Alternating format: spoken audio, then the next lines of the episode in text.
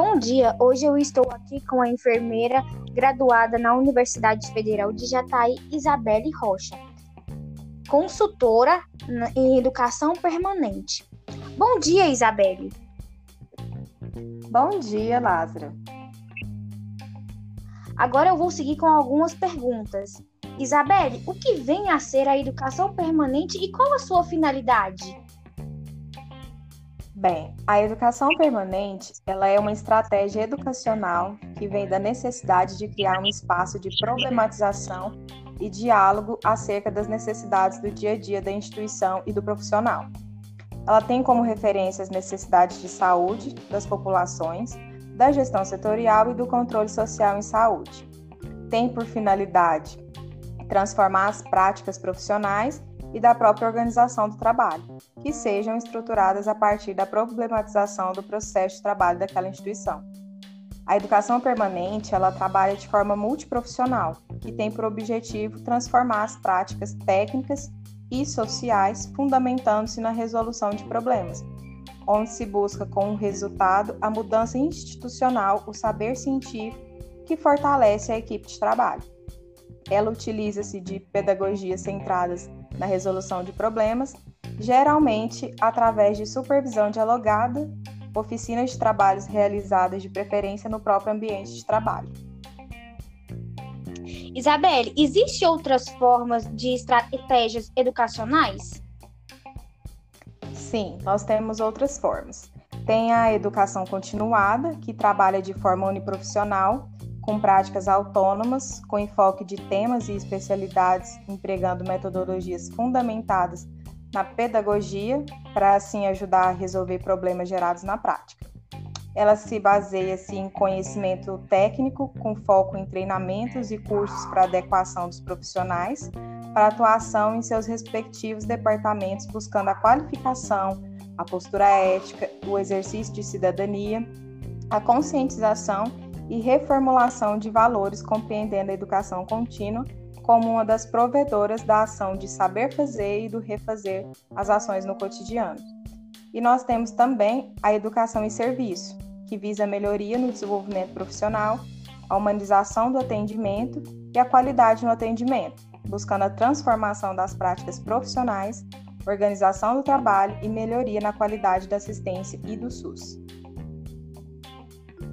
Lembrando que todas essas estratégias, elas possuem conceitos e metodologias diferentes, mas que juntas se complementam, já que podem encorajar a transformação pessoal e profissional, pensando numa enfermagem com propósitos coletivos que devem abranger toda a equipe de saúde.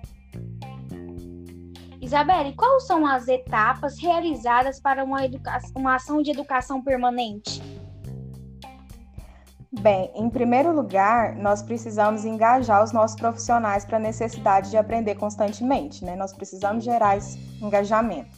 E as etapas basicamente consistem em, primeiro, realizar uma avaliação diagnóstica do aprendiz, onde levantamos as demandas e os temas de interesse e conhecemos as condições de aprendizagem do nosso público-alvo entendemos qual seria o melhor estilo de aprendizagem e determinamos as necessidades dos recursos educativos e o gerenciamento de tempo.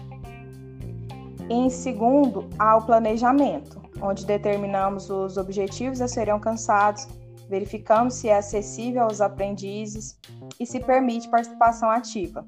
Determinamos também o melhor ambiente e as tecnologias a serem utilizadas e então elaboramos um plano de aula.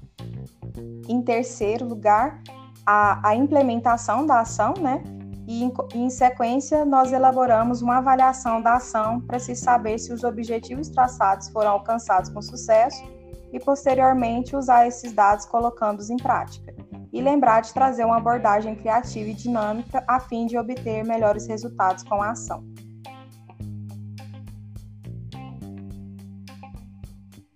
Como se faz importante essa comunicação nesse tipo de ação? Bem, a comunicação ela é a base de qualquer interação na sociedade. E quando buscamos ter uma comunicação assertiva, nós conseguimos levantar as problemáticas tanto dos profissionais quanto da gestão, quanto da instituição também. E aí conseguimos também de forma eficaz dialogar e transmitir conhecimento. Você acha que a educação permanente é de extrema importância? Sim, visto que a nossa área de saúde sempre está em constante evolução, é preciso que os nossos profissionais também estejam e sigam capacitados sempre que possível, para que haja um atendimento cada vez melhor e capacitado para o atendimento da população. É imprescindível que os profissionais da saúde saibam a importância do trabalho em equipe?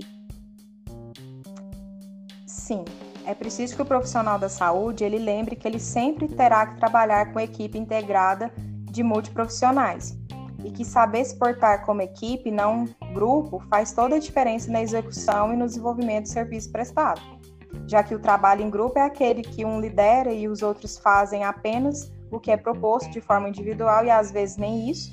E já o trabalho em equipe, cada um sabe suas funções e obrigações e todos procuram resolver e trabalhar para que todos sejam beneficiados de forma justa.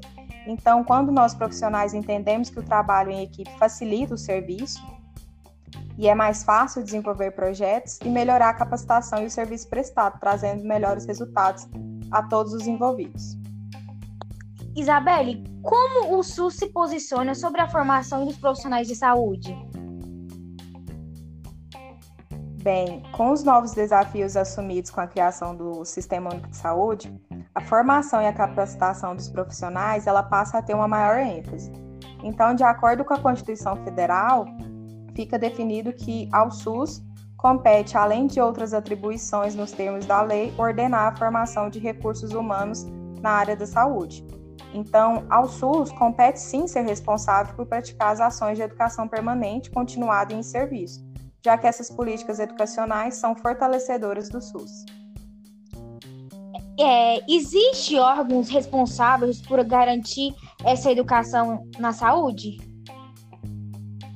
Sim, hoje nós temos o Departamento de Gestão da Educação na Saúde, conhecido como o DGES, e temos a Secretaria de Gestão do Trabalho e da Educação na Saúde.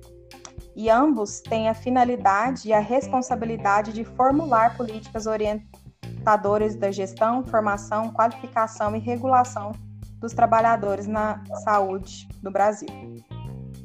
Isabelle, muito obrigada pela colaboração. Encerramos por aqui.